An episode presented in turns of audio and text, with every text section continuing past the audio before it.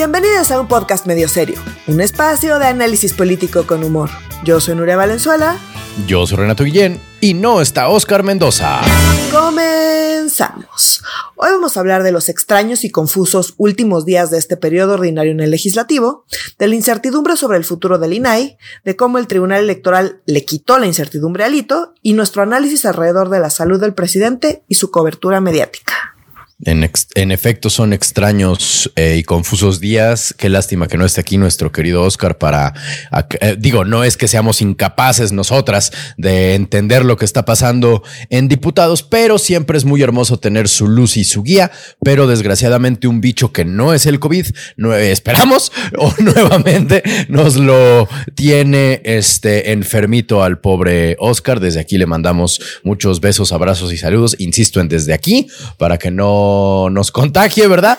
Pero aquí estamos nosotras perfectamente al pie del cañón para aclarar y bueno, este desenmarañar, porque estamos justo en un momento, eh, en el momento en el que grabamos esto, ¿no? Que terminó eh, ayer en la noche, casi 25 horas de sesión, 25 o 26, ya ahorita dudé, de sesión en la Cámara de Diputados, así dividido en dos, y ya ahorita ahorita cerraron en diputados, lo lograron, ¿no? Este, y lo que se ve en la cruda, ahora sí que como después de la bomba atómica viene la lluvia ácida, ¿no? Estamos viendo qué diablos pasó a las horas en que la gente normal estábamos dormidas y este, y o cenando, pero cuéntanos, querida Nuria, o sea, hubo mucho albazo por lo que tengo entendido, es decir, un albazo es decir, como, ah, no, no, nos, los, nos adelantamos, cuiquiri pitiqui, y pasamos esta propuesta sin que nadie la discutiera, ¿no? Que, que, que tengo entendido, eso es más o menos eh, lo que pasó en varias situaciones de las chingos de cosas que pasaron en las 25 malditas horas en las cuales los diputados eh, eh, estuvieron sesionando anoche. Así es, estuvo súper atascado y aquí el contexto es que justo este domingo se termina el periodo ordinario de sesiones, es decir, el periodo donde sesionan dos veces a la semana en ambas cámaras, ¿no? Y discuten y no, se sigue el proceso legislativo normal. Recordemos que hay dos periodos al año y entre periodos está, entra el, el famoso em, periodo extraordinario, eh, no, perdón.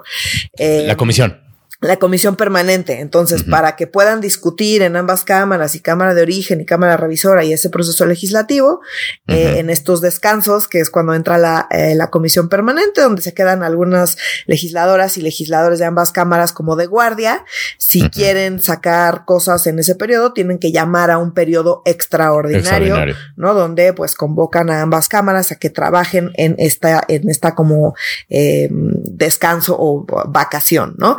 Entonces, eh, digamos que la vacación del verano, ¿no? O la guardia del verano empieza ya eh, el próximo lunes. Entonces, pues tienen ahorita muchísima prisa por sacar todo lo que se pueda sacar. Y la neta es que, pues sí, eh, las y los diputados se superpasaron y aprobaron millones de cosas en diputados de manera em, muy poco ortodoxa, vamos a ponerlo en esos mm, términos, ¿no? Ok.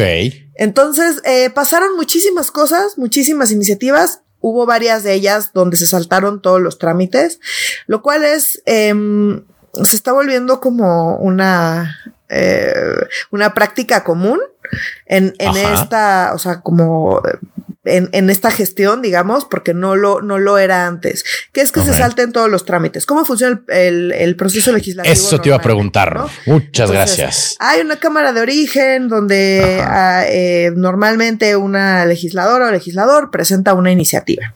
Se presenta la iniciativa, esa iniciativa se manda a las comisiones correspondientes, que son como estos equipos de trabajo especializados en ciertos temas. Entonces, si mi iniciativa tiene que ver con, por ejemplo, temas de salud, pues bueno, se va mandar mi iniciativa a, eh, a la Comisión de Salud y quizá alguna otra comisión si tiene que ver con otros temas, ¿no? Hay iniciativas que son complejas o que tratan varios temas o que implican eh, distintas modificaciones, entonces dependiendo de qué se trate eh, la cada iniciativa, se envía a las respectivas comisiones, que son estos como equipos de trabajo de más pequeños de algunas eh, legisladoras y legisladores se encargan de revisar las iniciativas y sacar a partir de esas iniciativas eh, una, un dictamen, ¿no? Que sale de las comisiones. Y eso es lo que se va y se vota en el Pleno. Y una vez que se vota en el Pleno, pasa a la Cámara Revisora. Y en la Cámara Revisora sigue el mismo proceso. Se recibe, se manda a comisiones, de las comisiones se manda al Pleno y se vota. Eso es si no hay modificaciones. Si hay modificaciones con respecto a lo que aprobó la primera cámara, se, regresa a la cámara de origen y, y se vuelve a discutir y se, y se sigue todo este proceso. ¿Por qué es eso? Bueno, pues con el objetivo de que se estudien bien eh, las iniciativas.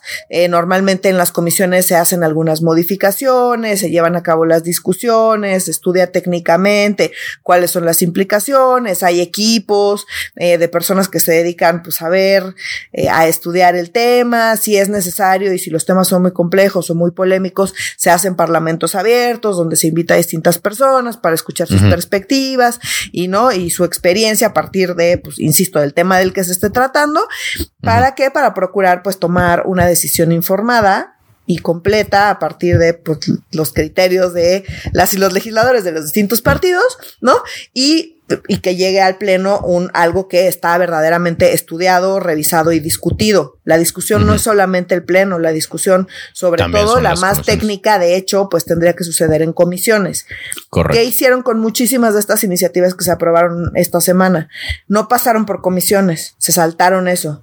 Mm. Entonces ahí hay un tema porque varias de estas iniciativas pues vienen directamente del presidente. Las mm. iniciativas del presidente no pueden saltarse comisiones. Tienen que irse ah. directo a comisiones. Entonces, ¿qué fue lo que hicieron?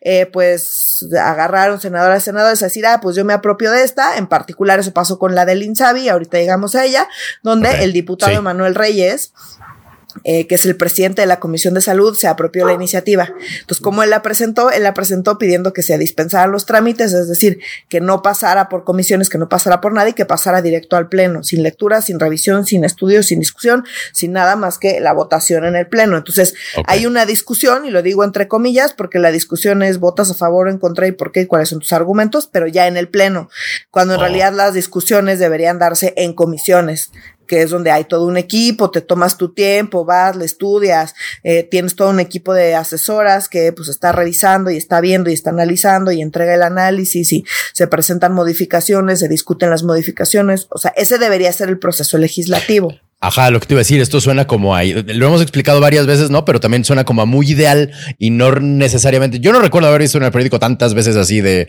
ah, esto salió así nomás a la primera y a las comisiones. No, o sea, como que justo se brinca mucho esta onda, ¿no? O sea, eh, eh, lo ideal y lo real no necesariamente pegan mucho, sobre todo en este país, ¿no? Exacto. Entonces, bueno, eh, pero normalmente, digamos, es un proceso legislativo que, sobre todo en temas muy complejos o muy controversiales o muy polémicos, pues se suele seguir, ¿no? Incluso incluso por un tema político de intentar conseguir los acuerdos. ¿Dónde se acuerda, dónde se consiguen los acuerdos? Pues no es en el pleno, ya que llega algo al pleno es ya probablemente es que ya tiene acuerdo o no acuerdo, pues, ¿no? eh, esos, esas, esas discusiones más técnicas y también políticas se llevan a cabo en ese trabajo de comisiones. Entonces, bueno, pues ahorita Morena eh, se está saltando ese trabajo en diputados sobre todo porque en el Senado eh, han decidido que no se van a saltar comisiones. Eso es mm. algo que, que, han decidido no hacer. Em, incluso la bancada de Morena, pero en diputados sí se, sí se han estado saltando las comisiones cada vez más y más. Y bueno, me parece que ahora sí, o sea, este se pasaron. caso extremo, se pasaron, eh, no discutieron nada y muchas de estas iniciativas entraron literalmente la semana, esta semana.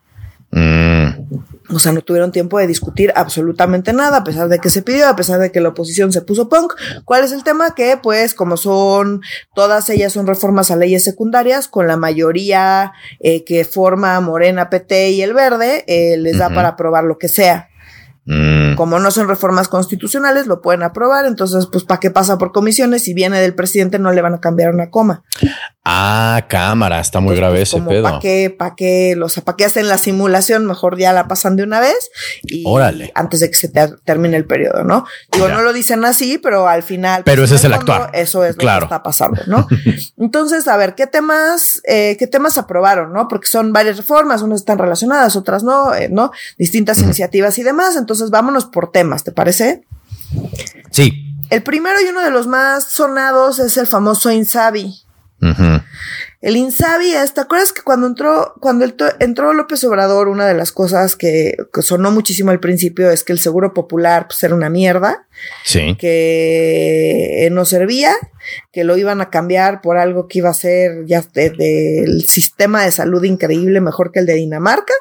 Ajá. ¿No? Otra cosa como que, que fue muy criticado porque el seguro popular fue una estrategia para financiar eh, el poderle otorgar servicios de salud a las personas que no cuentan con seguridad social. Es decir, que no tienen IMSS ni ISTE, ¿no? Que no tienen, no tienen ningún tipo de seguro y que si se enferman, ¿qué hace si no tienes ya valió ni ISTE, no? Entonces, un poco para atender a toda esta gente que es muchísima eh, y que pues, son las que más eh, más se, o sea, más se ven afectadas por no tener servicios de salud, porque justamente cualquier tema de salud, si a las personas que no, que tienen más recursos, pues les puede afectar muchísimo y te puede cambiar completamente la vida, no más porque terminas en quiebra porque te enfermaste o lo que sea, pues obviamente alguien que vive en condiciones más precarias, pues es todavía más grave y, todavía pues afecta más eh, literalmente tu calidad de vida y tus posibilidades de, de poder vivir dignamente, ¿no? Correcto. Entonces, un poco intentando atender eso, eh, planearon este tema que era el famoso Seguro Popular, que empezó desde Fox.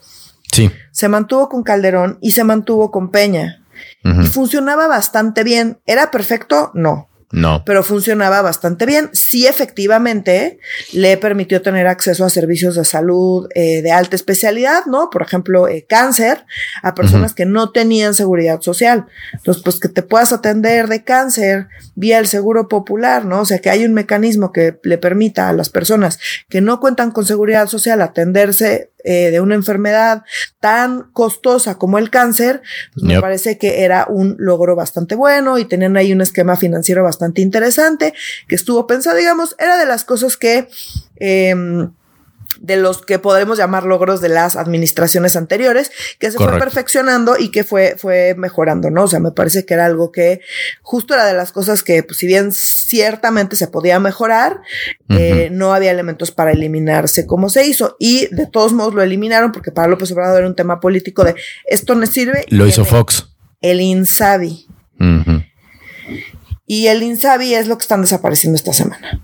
Ya. ¿No? Em, ¿Por qué? Pues porque no funciona. Ya, cuando empezamos medio serio en 2019, Ajá. Em, uno de los primeros temas que tocamos fue este. dijimos, correcto. esto no va a funcionar. Es muy problemático que estén quitando el seguro popular. Desde el nombre dijimos de salud para el bienestar. Pues claro, ni modo que salud para qué, güey. Salud para el malestar. Pues salud para pasártela de la chinga. Pues no. Sí, claro que me acuerdo. Sí, cierto. Fue los primeros temas, en efecto.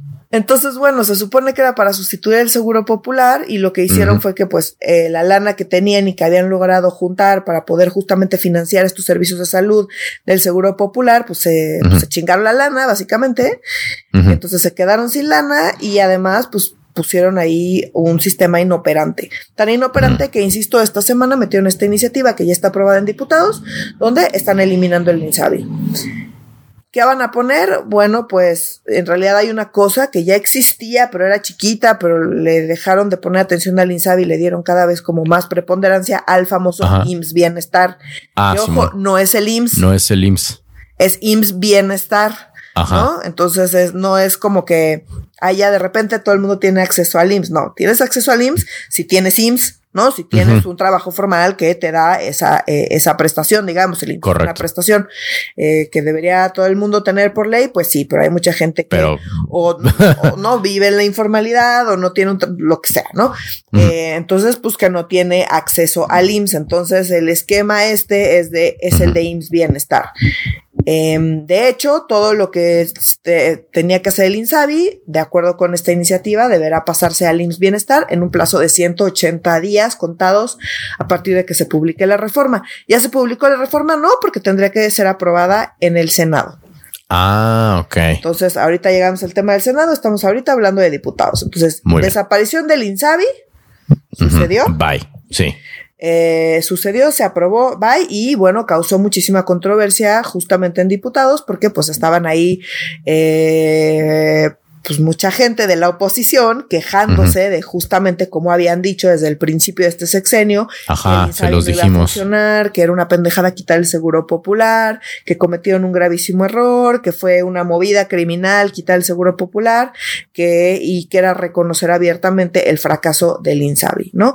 Esa es la postura de la oposición y Morena dice, "No, es que lo estamos quitando porque porque viene algo mejor", pero bueno, amigos, ya se está acabando el sexenio y pues lo Dinamarca y su sistema de salud nunca llegó, ¿no?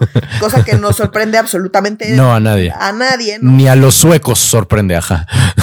Pero bueno, eh, eso fue lo que pasó, eso fue lo que se aprobó. En cuanto al INSABI, falta que se aprueben diputados, en Senado, perdón, y la lana que tenían del Seguro Popular, que tenían ya un buen colchón para poder gestionar ciertas cosas, era más un mecanismo financiero que un sistema de salud como tal. Ok. ¿No? Ah, o sea, como que aprovechaban la infraestructura que ya existe para financiar que se le diera servicio a las personas que no contaban con eh, seguridad social. Eso era. Entonces, eso era lo que no le gustaba a López Obrador, que más que un servicio de salud como tal, era un esquema financiero. Claro. Pero era un esquema financiero que funcionaba mejor que IMSS Bienestar. El, IMSS. Ajá, el IMSS Bienestar, sí.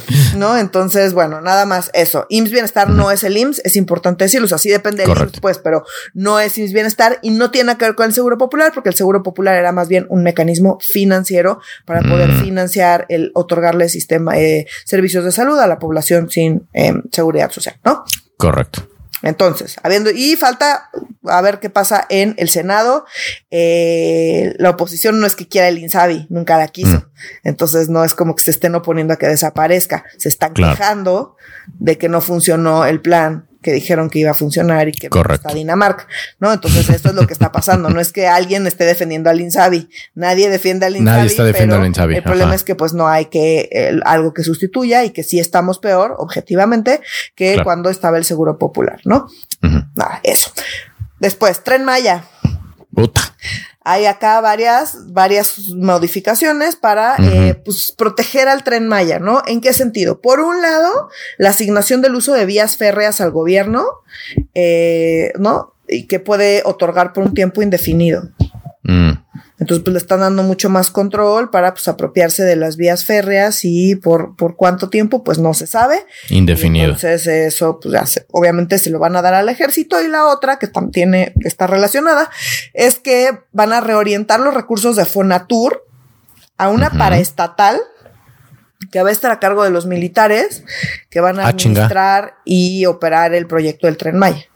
Una paraestatal a cargo de los militares, cámara, suena padrísimo. Entonces, en la ley de derechos y la ley general de turismo van a establecer, o sea, están proponiendo que ya, esto ya se aprobó en diputados, en diputados. que 80% de los recursos obtenidos por el pago de derechos de visitantes extranjeros. Ok que actualmente recibe Fonatur para fomentar el turismo, ¿no? Con el dinero que reciben del turismo lo usan para seguir fomentando el turismo, esa es la idea de Fonatur. Bueno, pues eh, ahora van a crear un nuevo fideicomiso. ¿Te acuerdas toda la discusión que decían que los sí, los fideicomisos que hacían daño, por supuesto. Y son una mamada. Bueno, pues sí, sí, sí. Aquí hay un nuevo fideicomiso para crear un nuevo fideicomiso perfectamente opaco, porque además pues no sabemos bien cómo va a operar ni nada. Em, eh, no tiene estructura orgánica, no tiene nada. Ajá. Eh, solamente sabemos que pues lo van a operar los militares y que van a recibir esta lana que recibía Fonatur, ahora la van a recibir los militares, ¿para qué? Pues mm. para administrar y operar justamente el tren Maya. Muy Padrísimo, ¿no? Es una gran, a lo largo de la historia, fíjate, a lo largo de la historia del mundo, solo ha habido cosas buenas y, deseables y democráticas cuando se le hinchan los bolsillos al ejército, fíjate. Cuando el ejército tiene interés eh, monetario en cualquier, eh, eh, en cualquier elemento de la, del gobierno, solo ocurren cosas deliciosas, felices e, insisto, democráticas. Es una señal muy, muy, muy, muy buena. Sí, padrísimo. Entonces, bueno, pues está eso que está bastante preocupante porque pues le siguen dando más y más control y dinero al ejército y se lo siguen quitando a cosas que pues de hecho no, no funcionaban tan mal, ¿no? eh, y, eh, y relacionado con esto está otro tema que tiene que ver con el espacio aéreo, ¿no? ¿Te acuerdas que hemos estado discutiendo Sí. como todos los temas del espacio aéreo y los militares? Bueno, pues son reformas complementarias, lo del espacio aéreo ya se había aprobado y esta es una reforma complementaria a aquella que comentamos en su momento sobre el espacio aéreo, que tiene que ver con la ley de protección del espacio aéreo y pues nada, refuerza obviamente el control militar del espacio aéreo, ¿no? O sea, Mm. es, es, eh, pero es complementaria, ¿no? A la, a la reforma del espacio aéreo de la que hablamos Mm. y demás, esa se aprobó, se aprobó relativamente rápido y esto es Mm. una cosa complementaria a, a- a esa reforma sobre el espacio aéreo que pues lo que hace, insisto, es reforzar este control militar. Entonces, estas son algunas. Después viene una de las más comentadas también, que es la del CONACIT. Mm. Entonces, en diciembre pasado, no, o sea, en diciembre del año pasado, Andrés Manuel López Obrador envió su propuesta que fue súper criticada, ¿no? Y la Sí, comunidad científica dijo que, pues, que estaban atentando contra la libertad de investigación y que era un retroceso y no, o sea, como que todo, de por sí Álvarez Bulla ha hecho, Sí. o sea, ha, des- ha causado estragos y destrozos en Mucha bulla, sí. Y en todo el exacto. Y en general, pues en toda, entre toda la comunidad científica, ¿no? Desde que ahí andan ya persiguiendo científicas y científicos hasta Eh. eh, pues todos los desastres que, que han sucedido dentro de CONACYT. Ha sido un desastre todo el sexenio. Bueno, sí, sí. pues eh, esta reforma que envió López Obrador fue súper criticada. Entonces, eh, a pesar de todas estas críticas, le hicieron algunos cambios, sí hubo algunos Ah, ok. ¿no? Eso te iba a preguntar. Este sí pasó por comisiones, digamos. Este sí pasó por comisiones, Mm. eh, pero como que estaba ahí en comisiones, no sabíamos mucho y de repente tú, tú, tú, se apuraron, pasó y la Ujú. aprobaron antes de que terminara el periodo, ¿no? En diputados. Mm, Insisto, diputados. falta ver qué pasa en el Senado. ¿Le hicieron algunos cambios? Sí. Es lo peor que nos ha pasado jamás, no necesariamente, pero tampoco, eh, pero pues medio ahí atolillo ahí con el dedo de algunas Mm. de las críticas, ¿no? Entonces, eh, se pidió que se celebraran eh, siete parlamentos abiertos para discutir esta iniciativa que tiene que ver con ciencia y tecnología. Ah, De sí. esos solo se celebraron Solo dos. Sí. Pero bueno, al menos hubo dos parlamentos abiertos. Sí. La otra no pasó ni por comisiones, fue directo a vamos a aprobar esta cosa. ¿Estás de acuerdo? ¿Ya la leíste? Claro que no la has leído. Claro que sí. No la has visto porque apenas la traigo. Pero no importa, tu bótala y listo, ¿no? Entonces, bueno, Claro. por lo menos está, pasó- sí pasó por comisiones y sí tuvo dos parlamentos abiertos. Ahora se pedían siete. Y son, Pero solo fueron dos. Y Faltaron se cinco. que estaban en negociaciones para hacer algunas modificaciones que no se hicieron, en fin, o sea, así que tú digas, ay, cumplieron con todo. No, pero bueno, entonces, a ver, ¿cuáles son, em, de qué va este tema, no? Entonces, tiene, por un lado está el tema de presupuesto. ¿Te acuerdas que hemos comentado que está está en la ley de ciencia y tecnología que se Ajá. debe destinar, bueno, o estaba, ¿no? Ya Eh, estaba así. o está actualmente, vamos a ver si esto se. Vamos a ver si pasa. bueno, se va, sí, va a pasar, pues. Entonces, decía la ley que al menos 1% del PIB se tiene que eh, destinar a investigación científica y desarrollo tecnológico. Eso decía. Sí, Esta sí, sí. nueva iniciativa lo que hace es dejar fuera este punto y fue una de las cosas más criticadas de, o sea, como de, ¿no? Entonces, ¿qué hicieron? De último momento decidieron cambiarlo porque fue de las cosas más criticadas y lo que pusieron fue de no puedes gastar menos que el año anterior. Esto es medio atole con el dedo porque nunca gastan menos que el año anterior. No gastan Ah, mucho más, Pero un peso es un peso. pero ¿no? es un peso y ya, pues ya no me puedes decir nada, ¿no? Y entonces Claro. un poco así es como lo manejan. Claro. Entonces, dado que así, o sea, ¿no? Lo ponen como por arribititita de la inflación todos los años y ya para que Mm. pues nadie diga, diga nada. Entonces, un Mm. poco poner esto, pues no garantiza que haya absolutamente ningún cambio porque es lo que ya de por sí hacen. Nunca recortan, pero nunca hacen Mm. aumentos sustanciales y sobre todo pues, no hacen una revisión para ver en qué se está gastando, con qué objetivos, qué resultados Ya. está teniendo, ¿no? O sea, eso es lo que debería estar pasando para verdaderamente fomentar la ciencia y la tecnología. Si le pones al nombre de voy a dar estas becas de ciencia y tecnología y la beca se dedica, vete tú a saber qué cosas, Sí, pues sí, o sea, así está, etiqueta, así está etiquetada, pero no necesariamente está fomentando y es una política pública que verdaderamente fomente el desarrollo, la innovación innovación y el desarrollo de ciencia y tecnología en el país, ¿no? Que es de las grandes quejas, como pues una cosa es eh, que diga la ley que tienes que gastar cierta cantidad, que de todos modos no gastamos porque no llegamos a esa cantidad. Y otra otra, no, pero decían, bueno, por lo menos el que estuviera ahí, pues los presionaba a tener que, pues, rendir cuentas con respecto a, a, eso y a poner el dedo en el renglón de que era un rubro al que había que destinarle más recursos. Insisto, pues sí hay que destinarle más recursos, pero también hay que tener bien planeado a qué le destinas esos recursos y por qué y con qué resultados estás obteniendo y si vale la pena continuar o modificar y en qué sentido, ¿no? Eso obviamente ya es lo que estoy diciendo ya es una cosa muy idealista, digamos. Idealista, que pues no sucede. Pero bueno, entonces, insisto, como se criticó mucho que quitaron esa parte porque nunca se cumple, eh, ah. pues le metieron de último momento esto que dice, no vamos a gastar menos. Pero insisto, nunca gastan menos, entonces, pues esto sí, pues la neta es medio atole con el dedo. Ajá. Después, hay un como que es que nuevo con CIT, y esto también fue de los puntos más controversiales, ah, sí. ¿no? Y tienen una, nueva junta de gobierno, ¿no? Del nuevo, eh, se llama ahora Consejo, bueno, plantean que se llame, porque insisto, está ahorita en el está, Senado. Ya ahorita vemos. ¿Qué pasa? Nuevo Consejo Nacional de Humanidades, Ciencias y Tecnologías. ¿no? Ajá. Y es, y la junta de gobierno de este nuevo consejo es, va a ser el órgano máximo, ¿no? Que va a conducir la materia, eh, la política en materia de ciencia, tecnología, humanidades. ¿Puede, ¿Puede repetir el nombre, por favor? ¿El nuevo consejo? Consejo Nacional de Humanidades, Ciencias y Tecnologías.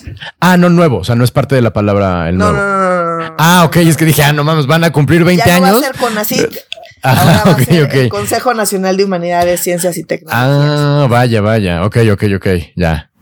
Y bueno, va a ser presidida, o sea, este, esta junta de gobierno va a ser presidida por pues, la persona titular del consejo. Sí. Que pues sería Álvarez Bulla, ¿no? O sea, Y, eh, y bueno, y van a participar más secretarías. Y este fue uno de los puntos más controversiales. Ajá, porque, ajá. Porque entonces, de acuerdo con la propuesta y que la mandó López Obrador, ojo, ¿no? serían los titulares de las secretarías de Agricultura, Bienestar, Infraestructura, Comunicaciones y Transportes, Cultura, Economía, Educación, Energía, Hacienda, Defensa y Marina, claro que sí. Claro que sí. Medio Ambiente, Relaciones Exteriores y Salud. Ya. Entonces, obviamente, y además se planteó que se convocara a seis personas de la comunidad científica, pública y privada, para participar con voz y voto en las sesiones de este consejo. Ok, la comunidad científica pública y privada, eso está extraño, pero... Sí, o sea, es que acuérdate que uno de los grandes, y, ahorita llegamos a ese punto, uno de los grandes embates de este sexenio en, en cuanto a ciencia y tecnología, que también lo hemos comentado, es la ciencia neoliberal y el dejar de financiar a las y los investigadores que eh, pertenecen a organizaciones públicas, ¿no?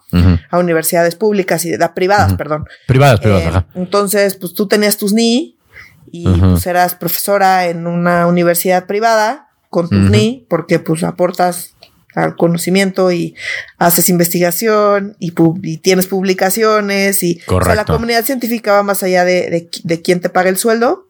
Sí, totalmente. Tiene que ver con que pues participas en, en la generación de conocimiento, ¿no? Esa es la lógica de, de, un sistema que fomenta eso.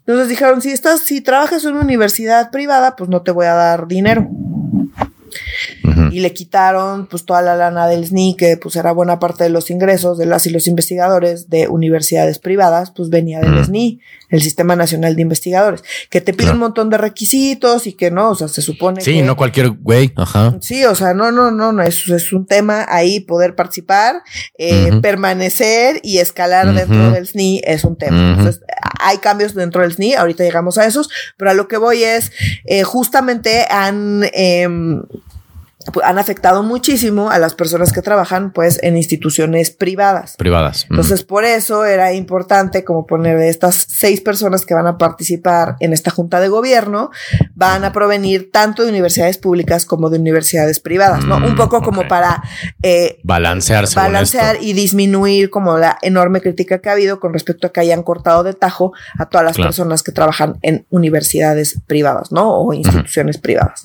Entonces, bueno, eh, Em, ¿qué, ¿qué, modificaciones hubo? Eso decía la iniciativa. ¿Qué modificaciones hubo? Bueno, pues le sumaron al Instituto Nacional de Pueblos Indígenas y se dieron dos lugares más. O sea, en vez de seis, ahora van a ser ocho. Ocho. Eh, ocho personas de la comunidad científica. Y una, otra de las cosas que criticaban era que no, eh, no estaban eh, procurando la paridad de género. Y entonces mm, también integraron esa parte, ¿no? Mm, esos fueron los cambios que se realizaron. Pero bueno, otra vez va a seguir presidiendo la Junta de Gobierno, pues Álvarez Bulla. Pues, Álvarez Bulla. ¿De qué sirve que haya por ahí dos investigadoras de quién sabe dónde, sabes? O sea, entonces, bueno, en fin, pero bueno, eh, eso fue un poco como, estas son las críticas, vamos a meter estas cositas para que pues no nos anden chingando tanto, pero en el fondo, en el fondo, pues no, no, no, no atienden el problema de fondo, ¿no? Que, que, va mucho más allá de, de meter a, a dos investigadoras más. En fin. No, y agregan militares como si inteligencia militar no fuera un oxímoron muy grande, pues. O sea, ¿qué diablos tiene que estar haciendo la, la pinche Dena en el Consejo de Ciencia? Pues, o sea, sí sé, pues, hay ciencia militar, no estoy mamando, pero, o sea, uno pensaría que no deberían, o sea, hasta en la sopa, literal, ni, ni, Calderón se atrevió a tanto. Así lo, lo he estado diciendo mucho últimamente, como ni Calderón se atrevió a tanto. Bueno, era lo que yo decía desde el libro de hablo aquel que decía, plan de seguridad, o sea, ni Calderón se atrevía tanto, justamente. Pero bueno, en fin, el punto es que otra de las cosas que metieron, porque eso va a ayudar muchísimo, sobre todo este sexenio, es a integrar también a la CNDH a para la Junta de Gobierno. ¿Del nuevo CONACIT? Sí. Ah, la madre, ok. Que pues esta CNDH, pues ya sabemos que aporta muchísimo. Claro, no, sé. Órale. Entonces, bueno, pues metieron a la CNDH, que en principio no estaría mal, salvo que pues esta CNDH y nada, y pues Ajá. del gobierno ahí que pues mundo. En fin, pero bueno, sí, está de chile, mole y pozole. Lo que pusieron es que eh, a estas ocho personas de la comunidad científica les pusieron un periodo máximo de dos años para participar en la Junta de Gobierno y los y van a tener que estar recambiando a estas personas. Okay. ¿no? Esos fueron los cambios con respecto a eso.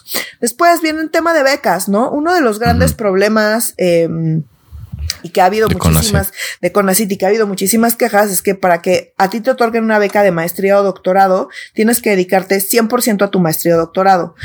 Pues si le vas a dedicar años y años a tu doctorado y no te dejan trabajar en ninguna otra cosa, pues está muy cabrón, ¿no? O sea, es un obstáculo muy, muy importante a que puedas pues tener otras fuentes de ingresos. Que lo hemos discutido, sí. También lo hemos discutido. Eso se quitó. Entonces esa parte ah, es positiva, digamos. Órale. Entonces esa parte eh, lo quitaron. Entonces ah, eh, dice, el Estado garantizará el acceso universal a becas a las personas estudiantes que, sin importar su situación laboral, cursen posgrado de maestría y doctorado en ciencias y humanidades. Mm, muy bien. Entonces quitaron esa restricción donde o, tienes beca o trabajas y pues hay que comer y no es como que las becas sean así de que tú digas, ah, voy a vivir de esto por años y años en lo que termino mi pues doctorado. Pues no. Pues no, Entonces, bueno, eh, eso, esa parte cambió, eso es positivo. Y por último está el tema del SNI, el famoso Sistema Nacional de Investigadores, que es, ha sido uno de los temas más polémicos, por eso que te digo.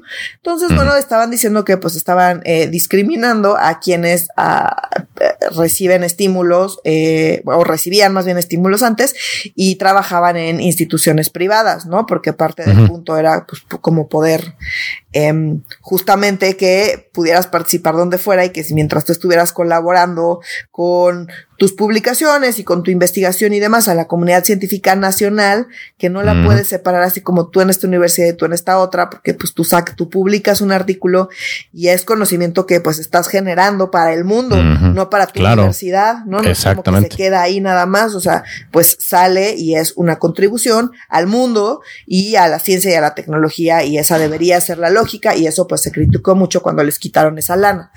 Claro. Entonces ahora pues ya dicen que pues siempre sí van a poder participar. Hmm.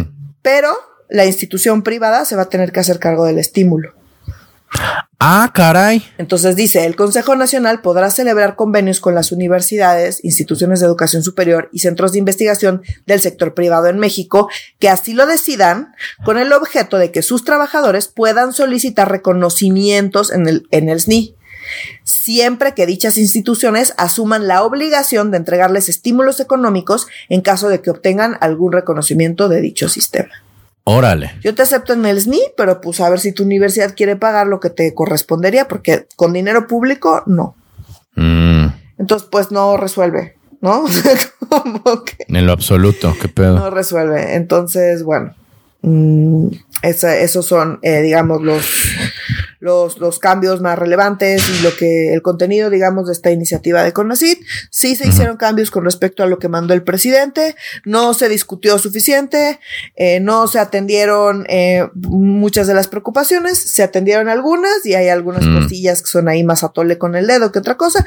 Un poco de todo, digamos, o sea, no es la peor iniciativa que hemos visto jamás, tampoco es una, em, tampoco es una solución a a, muchos de los problemas eh, de los que se queja la comunidad científica. ¿No? Sí, no, no vamos a hacer Wakanda mañana gracias a esto, definitivamente. no, definitivamente no. Entonces, bueno, algunas otras eh, iniciativas que se aprobaron eh, ayer en el en diputados, la extinción de la de financiera rural. Ah, sí. Eh, una, la reforma a la Ley General de Bienes Nacionales, ¿no? Que lo que busca es disminuir la, la pérdida en ventas de inmuebles que no salgan en las primeras licitaciones. Mm. ¿No? O sea, de parte del Estado, pues. Y, la y la única reforma que salió por consenso, una cosa que aumenta hasta nueve años de cárcel, porque más cárcel es algo que une siempre a todo el mundo como si sí, de algo. A huevo eh, que sí. A las sanciones a los llamados montadeudas. Eso fue lo único que salió con consenso. Y por último, y esto lo quiero juntar con, ya, o sea, con lo que sigue.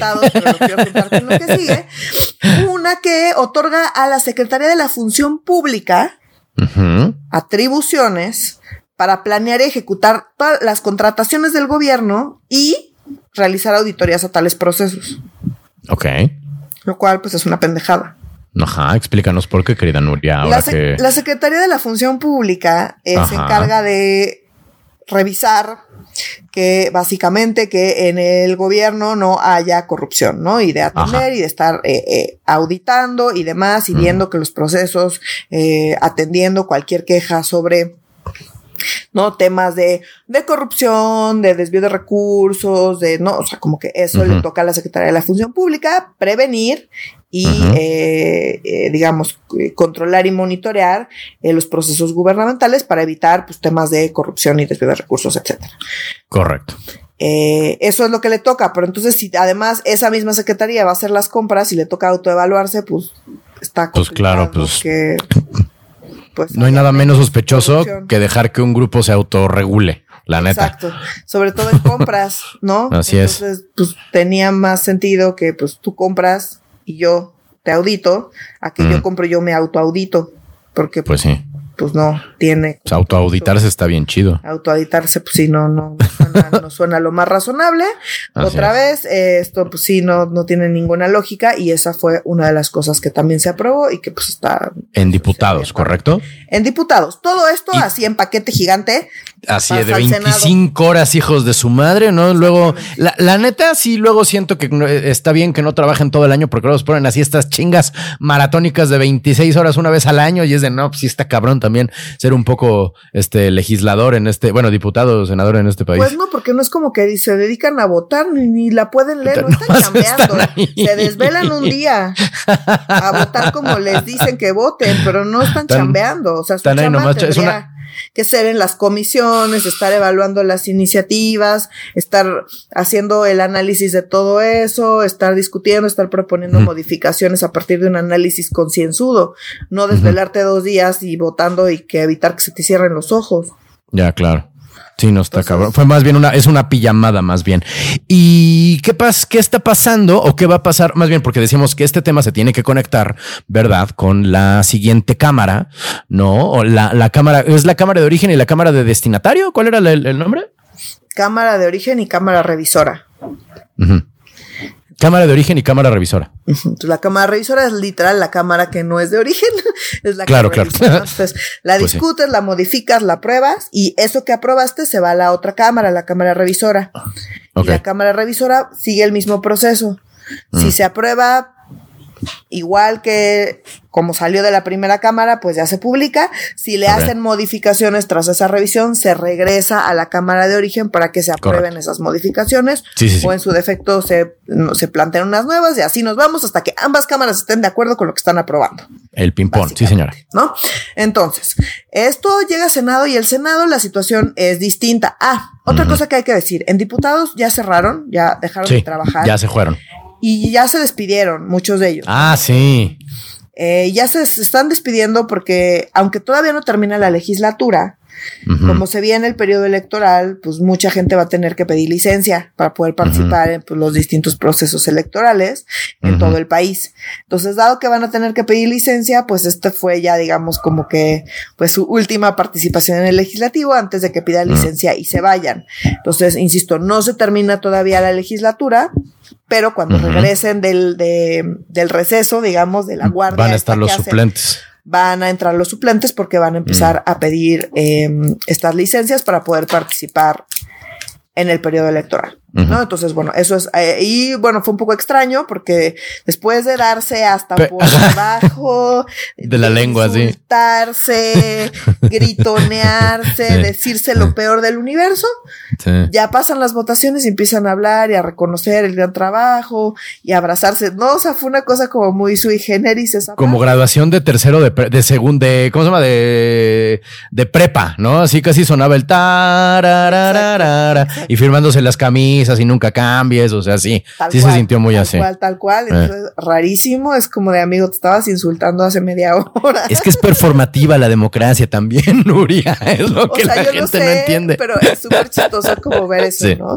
entonces, pues bueno, nada, se estaban súper insultando, eh, diciendo que tú asesinaste a no sé cuántos miles de niños, ¿no? Sí. Y ya después siendo señor. Ay, amigo, amiga. poder colaborar con usted, ¿no? Entonces, como que pues sí, sí, unas cosas muy raras. Sí. Pero bueno, o sea, muy raras y a la vez eh, no. No, esto pasa también desde, desde Roma, o sea, como bueno, que ustedes se... preguntaban cómo, ¿no? No se estaban peleando y de repente le volvieron a sintonizar y vieron que se andaban abrazando. Eso fue lo que pasó. Exactamente. Están despidiendo porque van a pedir muchas, eh, muchas de ellas y ellos licencias para poder participar en el proceso electoral del año que entra. Entonces, bueno, pasamos al Senado. El Senado, la situación es completamente distinta, en parte porque eh, tienen el desmadre del INAI. Mm.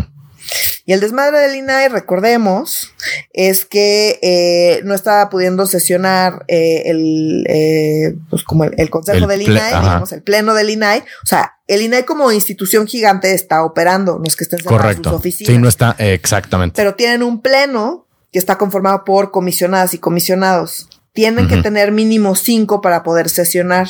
Correcto. Ahorita tienen cuatro, porque hay dos que llevan, no sé, o sea, más de un año sin nombrar. Se nombraron esos dos y los vetó el presidente. Y hay uno que acaba de terminar su periodo. Entonces, pues, eh, esas ausencias están provocando que solo tengan cuatro, ¿no? Entonces, pues como solo hay cuatro, no pueden sesionar. Eh, acá ya les habíamos contado, eh, se fue a quejar el a la corte, el caso le llegó a Loreta Ortiz, quien eh, pues no les dio, o sea, y le pidieron que si podían sesionar con cuatro, pues para poder operar. Y Loreta Ortiz, súper sorprendentemente, les dice él entonces, eh, pues siguen sin poder operar porque pues Ortiz no les dio chance, dijeron que se van a ah. quejar y que eh, lo van a volver a solicitar y pues seguramente a menos de que toque Yasmín Esquivel, eh, pues les, les darán, les darán chance de sesionar, supongo, no sé si eso va a siquiera llegar a suceder porque ya parece que ya se anda destrabando, no sé a quién cree, ah, a quién no, quién sabe en el momento que estamos grabando esto, hay acá como dos versiones entre trascendidas y entre ya oficiales. Entonces, pues ya seguramente cuando escuchen este podcast, tal vez haya un poco más de certidumbre. En este momento, para variar, uno dice que sí y otro dice que no, ¿no? Este, y uno es Monreal. Entonces, pues hay que tener mucho cuidado sobre lo que, lo que se está diciendo. Adán Augusto ha hablado mucho que, pues, o sea, bueno, se, se filtraron, ¿no? ya hemos también hablado de esto, se filtraron los audios donde Adán Augusto decía, pues, que el presidente. Que haya un impas. El ideal del presidente es, ah, es que haya un impas, eh, que de todos modos no servían para nada, que pues eso no, era relevante. Ahorita ya está diciendo que no, pues parece que sí. ¿No? Ya hizo declaraciones un poco más mesuradas. Monreal dice que, pues, de su lado, eh, de su lado, pues está todo el compromiso de que se den las designaciones, porque pues es su labor constitucional, la designación y quién sabe qué, y que en, en el Senado no va a haber ningún fast track, que va a pasar todo por comisiones. Eh, pero bueno, puede pasar por comisiones, que las comisiones revisen en chinga y lo manden al pleno. O sea, como también. Pero bueno, Monreal dice que él es, pero que él es un simple senador. Ajá. Y entonces, pues hay muchos senadores de la bancada que no necesariamente están de acuerdo con él y pues que, que él que mm. hace, que él es un simple senador. Es un simple senador. Es su opinión personal, pero pues que de ahí a que le hagan caso, pues él, el qué. ¿No? Entonces, eh, pues el simple senador Ricardo Monreal. Me encanta anda, eh, anda con ese discurso, ah. entonces pues no sabemos. Lo que sí sabemos es que la oposición anda, o sea, así de no vamos a pasar nada, eh, no te vamos, o sea, te vamos a detener todo hasta que no se nombre a los comisionados del INAI. Eso es lo que dice la oposición. Ahora, muchas de estas reformas, pues son leyes secundarias. Y hay una confusión porque dicen, no, no, no, hay varias constitucionales que no vamos a pasar. Ah, sí, sí, sí. Mm, pero, o sea, al menos de todo el bloque de ayer, no había ni una sola constitucional. De hecho, si hubiera sido así, no hubieran podido pasarlas. Porque claro fueron votaciones súper divididas, no más que tienen la mayoría eh, simple, digamos, y con eso tuvieron suficiente para pasar todo lo que pasaron.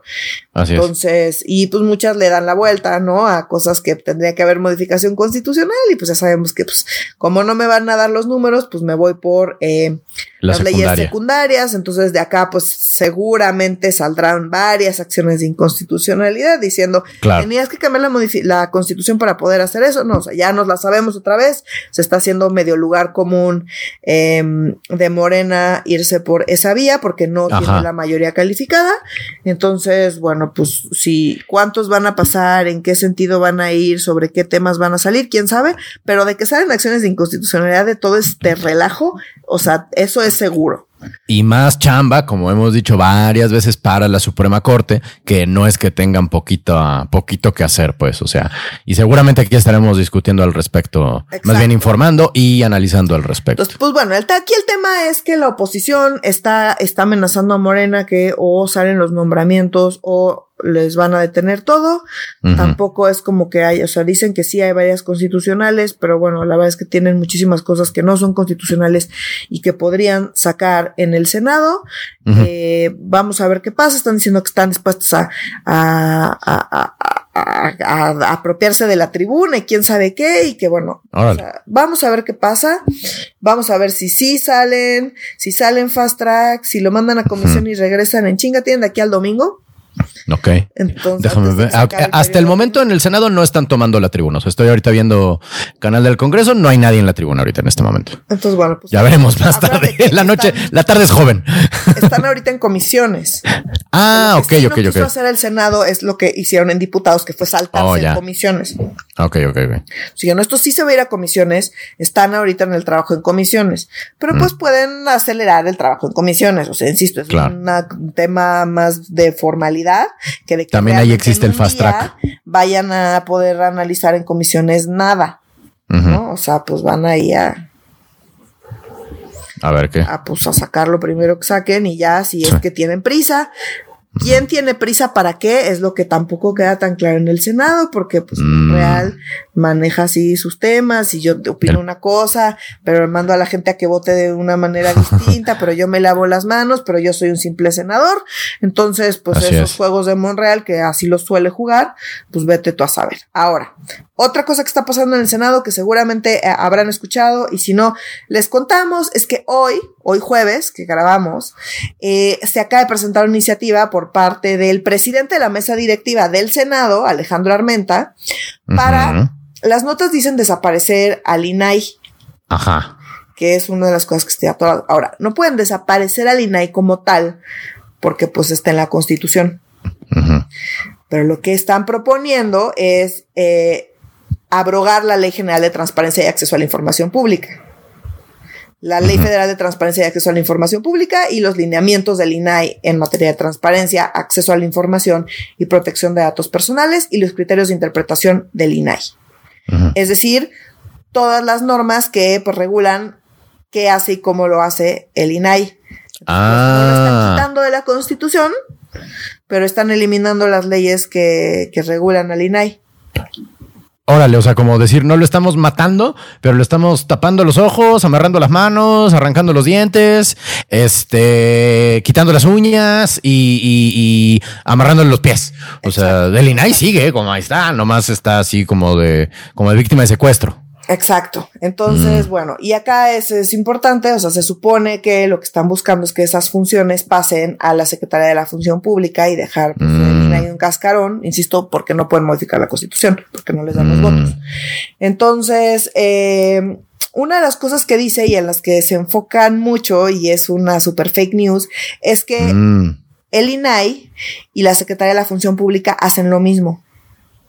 Entonces, que como duplican funciones, que, que, que, eso no es, no es necesario, ¿no? Entonces Pero, confunden pues, mucho no. a la gente. No, ojo, y Ajá, función pública era, y por eso digo que estaba relacionado con lo que hablábamos rato. ajá. Función pública tiene que ver con literal, o sea, monitorear la función pública, los procesos dentro del gobierno, hacer auditorías, eh, monitorear los procesos, evitar actos de corrupción, verificar, etcétera, ¿no? Tiene que ver con el actuar del gobierno y evitar corrupción. Correcto. El INAI tiene que ver con dos cosas. Acceso a la información para, Ajá. para el mundo Correcto. para el mundo. ¿Por qué? Porque si vivimos en una democracia, votamos por gente y esa gente hace cosas, pero si no sabemos qué es lo que está haciendo, pues cómo sé si quiero volver a votar por esa persona o no, o cómo, o sea, ¿de qué me sirve votar si no tengo información de qué implica mi voto? Porque no tengo información sobre qué está haciendo esa gente por la que voté. Con Correcto. el dinero que me están cobrando de impuestos. Pon tú. Y que vivimos en democracia, pon tú. Dado que vivimos en democracia, pues hay un lugar que se encarga de, desde fuera del gobierno, Correcto. que no, su jefe no es el presidente, Es autónomo. el es autónomo, desde fuera del gobierno, le está exigiendo a todo el gobierno que sea transparente, que exista la información y para quién? Para toda la gente, para que tengamos Mm. esa información disponible, pública, transparente, que sepamos qué está haciendo el gobierno, cómo y que esa información no se oculte. ¿Por qué? Porque pues en democracia ocultar información pues es Es antidemocrático. es completamente antidemocrático porque entonces, pues, ¿de qué sirve mi voto si, insisto, no puedo monitorear qué repercusiones tuvo mi voto? ¿No?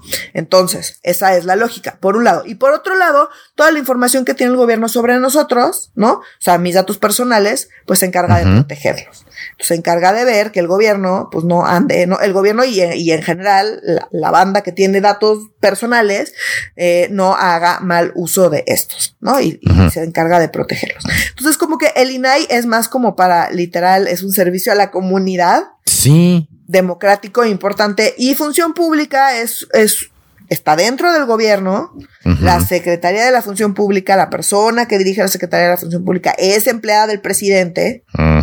Y se encarga de ver que los procesos, de monitorear los procesos dentro del gobierno y pues monitorear y que no haya temas de corrupción y demás. Es, o sea, todo parece que tiene que ver con corrupción porque ese es el manejo sobre el Ajá. certificado del presidente. Y por eso pero- se confunde la gente. y por eso se confunde la gente y aprovechan eso y lo dicen así, pues hacen lo mismo, no necesitamos al INAI. No, no, el. INAI se encarga de que haya información Y de que esa información esté accesible para todas las personas. Claro. Lo otro, pues además te estás queriendo tú mm, regular y monitorear y comprar y, audi y autoauditarte. Y audito dar, ajá. Pues más bien estás haciendo todo más opaco. Sin un. INAI, no tenemos Además. mucha salida a esa opacidad que estás tú fomentando con los cambios que estás proponiendo. En realidad eso es lo que está pasando. Los Mm. cambios que están proponiendo van a fomentar actos de corrupción, lejos de evitarlos los van a fomentar. Y si además plantean quitarle todo lo que tiene el INAI, pues no vamos a poder saber nada. Entonces va a haber más actos de corrupción y va a haber muchísima más opacidad. Claro. Entonces, pues obviamente eso es algo bastante indeseable, ¿no? Y eh, esa es, ese es el estatus de ahorita, entonces nada más para que no se dejen confundir, ¿no? El Correcto, correcto, Y la sí. función pública son cosas No completamente diferentes, no tienen la misma función y es un despropósito la iniciativa del INAI. Obviamente, esto... eh, pues está causando mucho estrés entre la oposición y en general entre todo el mundo. Es como, no, no, o sea, le estás quitando todo al INAI. Eh, vamos a ver qué pasa. Yo dudo que esto, o sea, que le agreguen esto al plato de todo lo que ya de por sí está pasando en el Senado, ¿no? entonces, extra acaba de entrar hoy. Eh, entonces, no quiero decir nada, pero dudo que salga en este periodo porque está complicado. Ahora que esto sea pretexto para que pidan un periodo extraordinario, pues, o sea, puede ser, no lo sé. Puede ser, pero quién sabe. Vamos a ver, pero bueno, todas estas son las cosas que están pasando con el INAI. No tienen comisionados que no están, no, no los están nombrando en el Senado, que depende, es una facultad exclusiva del Senado. Aquí diputados no, no juega. Y por otro lado, acaban de meter esta iniciativa de parte de Morena, que lo que propone es no desaparecer al INAI como tal, pero pues sí quitarle absolutamente todo lo que eh, rige al INAI para desactivarlo, aunque no lo puedan quitar de la constitución, ¿no? Es de Armenta, ¿no es cierto? Es del poblano. Así es. O sea, seguramente esto es perfectamente inconstitucional, suena. Ajá, y chance hasta cortina de humo, pero sí, ajá. y esto, o sea, esto para que veas sí o sí o sí, o sea, si lo pasan y si lo aprueban, sí o sí o sí o sí o sí va a terminar en la corte.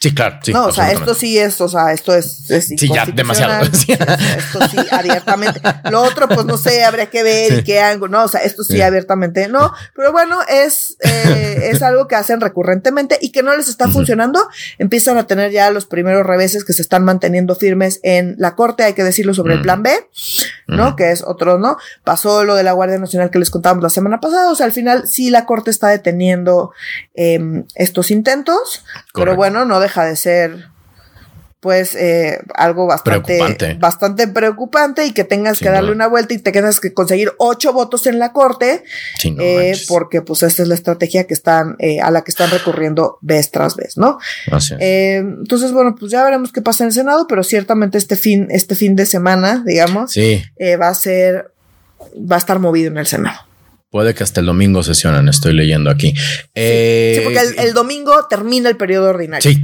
tienen que terminar a huevo, ¿no? O sea, o, bueno, convocar y la chingada. Pero bueno, o sea, digamos, como ese es el tic-tac, tic-tac que empezó hoy en la mañana. No duden que estén sesionando, insisto, todo el fin de semana. Seguramente. Es posible y vamos a ver qué pasa. Ya les contamos la semana pasada al final qué salió, qué no salió del Senado y si se vislumbra o no un periodo extraordinario. Correcto. La próxima semana. Sí, señorita. Este, eh, ¿Qué más tenemos? Ah, en el siguiente tema, puta madre, este señor tiene más suerte que un gato, que un conejo con cinco patas, más bien.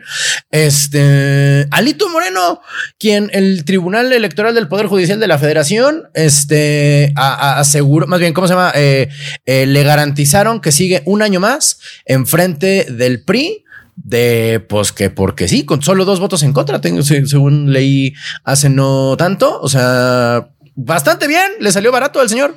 Sí, recordemos que esto pasó tanto en Morena como en el PRI. Eh, ¿no? Que en contra de los, de los propios estatutos de ambos partidos, los cambiaron así medio a la mala para que continuaran en Morena. Citlali y, Mario Delgado, correcto. Eh, y en, en, el PRI Alito Moreno, ¿no? Y para extender sus periodos. Entonces, el INE les dijo que en él, que no podían hacer eso. Entonces se fueron al tribunal y el tribunal con Mario Delgado, Janino Talora fue la encargada del proyecto y ella propuso que no. Y pues la mayoritearon el resto del tribunal y entonces pues, siempre sí le dieron chance a Mario Delgado, aunque el proyecto proponía que no, sí se lo dieron. Y ahora fue al revés, ahora el, el, el proyecto relacionado con Alito dependía de Vargas, Vargas dijo que sí y pues la mayoría del tribunal también le dijo que sí, Yanino Talora aquí votó en contra, ¿no? Entonces, ah, mira. O sea, los votos fueron Yanino Talora y Reyes Rodríguez, que es el, ah. presidente del tribunal. Entonces, digamos. Eso es interesante. Entonces se mantuvieron, ellos casi siempre votan en bloque, eh, se mantuvieron porque pues en principio pues no corresponde.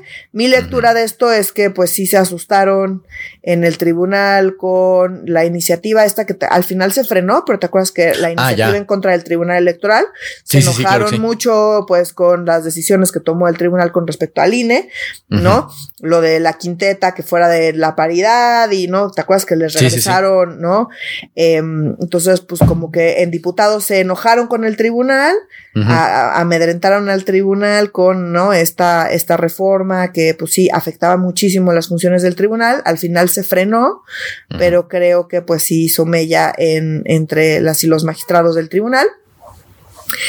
Eh, y pues ahora le están dando chance tanto a Morena como al PRI de extender sus periodos a pesar de que pues sí, eh, el INE, insisto, ya les había, les había dicho que en él, pues ahora el tribunal ya les dio chance a ambos partidos de continuar.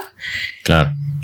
Y pues porque ambos lo hicieron medio en lo oscurito, tengo entendido. O sea, como que fue así en privado en lugar de en el centro. Pero sí, mira, qué loco que le dio chance a los dos. Ahora sí que me pregunto qué estará pensando este mm, eh, Laida Sansores, ¿no?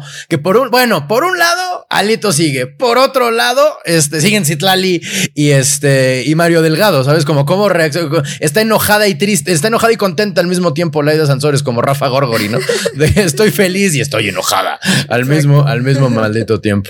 Y querida Nuria, ya para terminar y para ahora sí descosernos un ratito, ¿no? Para eh, eh, dejar un poco la formalidad y entrarle a la subjetividad que, eh, que no hay otro modo de, no sé si subjetividad, pero bueno, digamos, el análisis propio y personal que tenemos cada una de nosotras respecto a la ausencia presidencial, o sea, eh, no es noticia para nadie, lleva un par de días eh, Adán Augusto López eh, Hernández, el secretario de Gobernación, supliendo al presidente en sus funciones porque este tiene COVID, ¿no? Lleva dos mañaneras o tres, si mal no recuerdo, bastante, este, hizo reír a la audiencia, o sea, no lo es mal, este, este, Adán Augusto, ¿no? Pero hubo durante estas horas como cierta incertidumbre, como mucho chismarajo. De hecho, este Adán Augusto llamó mentirosos, así con, con esas letras con todas sus letras mentirosos al diario de Yucatán.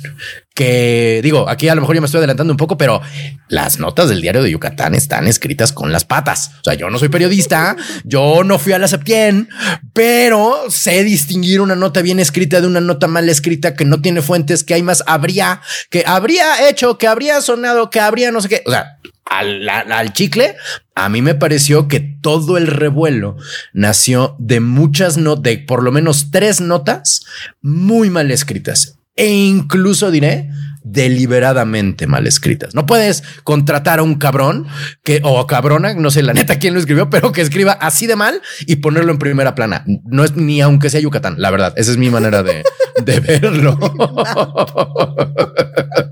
Pero es que Yucatán son medio independentistas, entonces así como de que váyanse la, la cochinita, me encanta la cochinita perfil. Pero sí. Que nos odian por nuestro chilanguismo. Eh, es cierto, nuestro chilangocentrismo. Tienes toda la razón. Perdón, gente de Yucatán. Pues sí, qué culpa tiene, pero sí, o sea, tú, tienes cómo lo ves, querida? Que tienes un punto. Mm. Yo, o sea, lo sentí todo bastante deliberado, o sea, sí, pon tú que. Eh, ¿Verdad que sí? La nota, la nota, pues estaba, pues, sí, rara. Mm. Pero se contradijo Jesús Ramírez. Ajá. Estuvo también raro lo que dijo el secretario de salud, Alcocer. O sea, como que eh, una vez más nos comentan que está enfermo el presidente, no nos dan mayor información. ¿Qué, que cuál es la consecuencia lógica de eso? Pues que la gente empiece a especular. Claro. Sobre todo cuando hubo un desmayo, que sí hubo, que no, que, que sí hubo, que dijeron que no. Que no perdí la conciencia, pero sí me desmayé, pero temporal, pero no, no sé qué. Entonces, bueno, pues sí, te puedes clavar en que, en qué es un desmayo y cómo es un desmayo. Yo que he tenido tanto desmayos largos como desmayos de esos que te desvaneces, pero, pero no se te va tanto el pelo. ¿Sí te ha dado vaguido? Mira. Sí, es una, de hecho se llama descarga vagal. Ah, por eso es váguido. Ajá, y entonces, y, te pasa ah. literal eso. O sea, una vez me pasó que me empecé a sentir mal, me estaba sentando y como que me terminé de sentar porque me, me dio un, como, ¿cómo lo describe el presidente? Un, ¿qué? un, desmayo este, temporal. desmayo temporal, sí. a diferencia del desmayo permanente, que es morirte, ¿va? Pero. ¿Cuál es el desmayo permanente? Pero bueno, a lo que voy es, o sea, como que me senté y, o sea, digamos, me desvanecí, pero ya estaba sentándome en una silla, me senté en la silla y, y ya me desperté pues, o sea, como que, digamos, no perdí, o sea, siempre supe que estaba pasando. También me ha pasado que me desmayo cuando abro los ojos no sé qué está pasando, dónde estoy, cómo llegué ahí, porque estoy en el piso, ¿no? O sea, como que yo que he tenido ambas, si son distintas, pues, o sea, sí puedo entender que son mm. distintas. Claro. Pero como sea, pues evidentemente esa situación, si no das información, si nos tienen acostumbradas a que el presidente salga en sus videitos diciendo, ah, está todo chido y no salen sus videitos y pasan los tres días y como que la información no es clara, pues qué era lo que iba a pasar, que iba a haber especulaciones. Claro. Porque, pues eso pasa siempre. que, No es como que qué, pues sí, o sea, como que qué otra cosa esperas que pase. Entonces, era muy evidente que eso era lo que iba a pasar y entonces me parece, o sea, me dio la impresión de que de hecho lo provocaron para después salir a decir son unas personas horribles y me andan dando por muerto y no, yo aquí ando todo bien y andan diciendo mentiras, ¿no? Pero yo siento que pues era evidente que eso iba a pasar, lo provocaron. Exactamente. Y ya provocado pasó lo que pues esperaba que pasara y luego lo utilizaron para salir a decir que miren cómo me quieren hacer daño, ya me andan queriendo matar, pero acá sigo vivo. Entonces, bueno, pues esa parte bastante, bastante aburrida, pero sí es impresionante cómo pueden prever lo que va a pasar, provocarlo, que siga la banda cayendo y que lo utilizan perfectamente en su favor, ¿no? El presidente hasta contento estaba de que le salió su plan y pues sí, se vio todo como bastante bastante eh, eh, adrede, como hechizo, como que como que mordió el anzuelo Andrés Manuel por primera vez en mucho mucho, o sea, ya se lo sacó, pero como que sí mordieron un poquito el anzuelo. Fíjate, estoy viendo aquí el artículo y el artículo dice en su titular, AMLO sufre presunto infarto en Mérida. No presuntamente sufre un infarto, no, no, no, no, no. Sufre un presunto infarto, o sea, no, justo entre la diferencia entre váguido y desmayo largo y desmayo corto es un presunto infarto. Y el autor es, tiene el, el periodista el nombre más yucateco digo, más este, eh, sí, más yuca que he escuchado en mi vida, Joaquín Chancamal, este, es el autor de, de esta nota y en efecto está lleno, pero retacado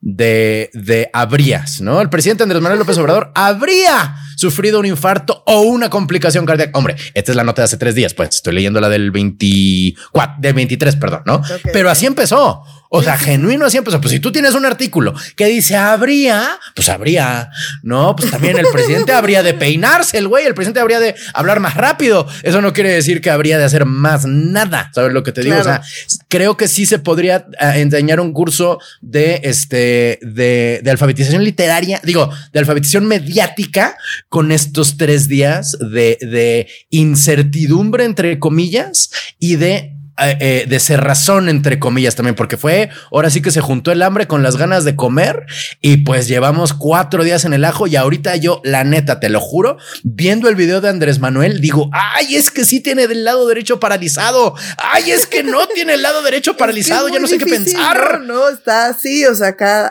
eh, en mi hogar también se comentó de pues así, así, así al 100, así de todo chido, todo bien, pues no. No. Y bueno, nada, llama la atención ya, ¿no? Para, para, para cerrar el tema, eh, las fotos elegidas, ¿no? A partir del video, ¿no? sí. ¿Qué cuadro, qué, qué, cuadro agarras para tu primera plana? Donde pues no se ve tan peor, ¿no? Se ve chido y se ve así como, uh, jovial, o donde se ve jodido. Porque en el mismo video, pues hay ambas, o sea, ¿no? hay ambas cosas. Exacto, diferentes, depende de dónde le pongas pausa al video, pues es que tan bien o mal se ve el señor, porque pues tiene momentos momentos donde no se ve muy bien y tiene momentos donde no se ve tan mal. Entonces, ¿qué eliges y cómo lo presentas? De sale como si nada o sale súper jodido, pues eh, ambas son ciertas y ambas son falsas. Así es. ¿No? Sí, ¿no? Y, un poco también, pues te muestra cómo es medio inevitable editorializar porque al mismo tiempo pues tienes que poner una, una, foto y decir algo, ¿no? Y entonces, pues un poco de, si el señor está muy bien o está muy mal, pues depende cómo lo veas. Muy bien en el sentido de que no está muerto, pues sí, en efecto está muy bien. Muy mal en el sentido de que pues no tiene perfecta salud, pues sí, muy mal, ¿no? O sea, pero pues hay un rango amplio ahí y me parece que sí, como sea, eh, manejaron esto para que sucediera exactamente lo que sucedió. No es que, hay hubo muchísima hazaña y entonces mira qué horribles personas son, no, es dimos poca información para que especularan, para después salir a decir que mira cómo especulan, ¿no? Que también es un truco muy viejo del periodismo, ¿no? Me acuerdo en 2016 lo hicieron con Hillary Clinton en Estados Unidos. No sé si te acuerdas que había un video como de dos segundos donde ella también como que le dio el váguido y lo agarra, la agarran dos güeyes del servicio secreto y la hija. Y no, hombre, ahí fueron como tres semanas de que tiene Parkinson, de que le dio no sé qué. Y pues, aunque después salió a negar y casi saca sus estudios de sangre, orina y copro y todo mundo estaba diciendo, no, pero es que se va a morir la señora, ya no tarda en estirar los tenis, ¿no? En colgar los tenis, digo. Y pues no, o sea, de que funciona, funciona. Y pues bueno, como siempre digo, es el truco más viejo del libro. ¿Cómo caíste en el truco más viejo del libro? Pues güey, el truco más viejo del libro envejece porque funciona. O sea, los trucos dejan de envejecer cuando dejan de jalar, pero este truco funciona, jala y llevamos tres días en el ajo, en una confusión terrorífica en redes, en un dimes y diretes, y que al final del día, pues no se solucionó nada porque nada es verdad ni mentira, solo depende del cristal con que se mira, a ver cómo regresa Andrés Manuel del COVID, porque también hay que tomar, es la tercera vez que le da, ¿no? El señor ya no se cuece al primer hervor, ¿sabes? O sea, como cualquier COVID que te dé, es, no, no, no, no, no, por más leve que te dé, no sales así, no te, no, no te hace cosquillas el COVID, ¿sabes? Es lo que te digo, aunque no te enteres, pues es un proceso inflamatorio que pues ni y y el, y el, y el señor que tiene un sistema cardiovascular medio endeble, pues sí, nadie sale. O sea, sería ilógico pensar que hubiera salido así como indetectable de nada después de haber estado agarrado con el COVID. ¿Se desmayó? ¿No se desmayó? Ya veremos, pero bueno, creo que la nota es por primera vez en todo el sexenio Andrés Manuel. Le tuvo que dar COVID a Andrés Manuel. Se tuvo que medio darle váguido para que soltara la narrativa y le ganara la narrativa a él. O sea, así de cabrón está el control de la narrativa de Andrés Manuel. Tuvo que ausentarse literalmente por razones de salud para que medio le saliera al diario de Yucatán. Así es. Entonces, pues bueno, ya, eso, ¿no? Afortunadamente eh, no colgó los tenis, como dices, porque pues... Correcto. sí, no, porque ya te quiero contar el caos en el que si de pronto... El caos está, está, intenso, amigo. Está intenso. Imagínate, ¿no? Entonces, bueno, pues eh. nos da, nos da gusto esa parte y pues un poco de, pues, de tristeza la especie, ¿no? Pues un poco sí, bueno, un poco sí. ya, ya, tú y yo tenemos en estas visiones muy distintas que no vamos a aburrir la audiencia al respecto, pero mi gente hemos terminado con los temas de esta semana que todavía no termina. Ya el próximo, la próxima semana vamos a tener todos los resultados de lo que está cocinándose en este momento y empezará el segundo tiempo. Más bien está ahorita el segundo tiempo, es decir, el Senado. Ya veremos en lo que nos resta del tiempo en que termina todo, pero aquí estaremos el próximo jueves para hacer un recuento del recuento y un análisis eh, preciso, conciso y macizo al respecto de en qué país amaneceremos el lunes eh, que entra, el lunes primero de abril, si mal no recuerdo. Pero bueno, este, ¿algo más que quieras agregar, querida Nuria, antes de que despidamos? No, no, no, pues nada, que esperen eh, pues nuestra, nuestro cierre de qué pasó en el Senado la próxima semana. Así es ya estaremos aquí con todo el análisis al por mayor. Bueno, pues, eh, querida gente, hemos terminado. Eh, por favor, manténganse en contacto con nosotros y entre ustedes a través de nuestras redes sociales que son. En Instagram estamos como arroba medio serio, en Facebook estamos como Facebook diagonal medio serio MX y en Twitter estamos como eh, arroba medio guion bajo serio si nos lo permite el sistema capitalista y el coronavirus. Nos escuchamos la próxima semana, mi gente. Le mandamos un beso y un abrazo, de, insisto, de lejitos a Oscar, eh, eh, a Oscar Mendoza, quien nos debe estar escuchando, eh, muerto de la envidia de no haber participado en esta sabrosísima conversación, querida Nuria. Pero bueno, para medio serio, yo soy Renato Guillén. Yo soy Nuria Valenzuela. Y nuestro Oscar Mendoza. Adiós.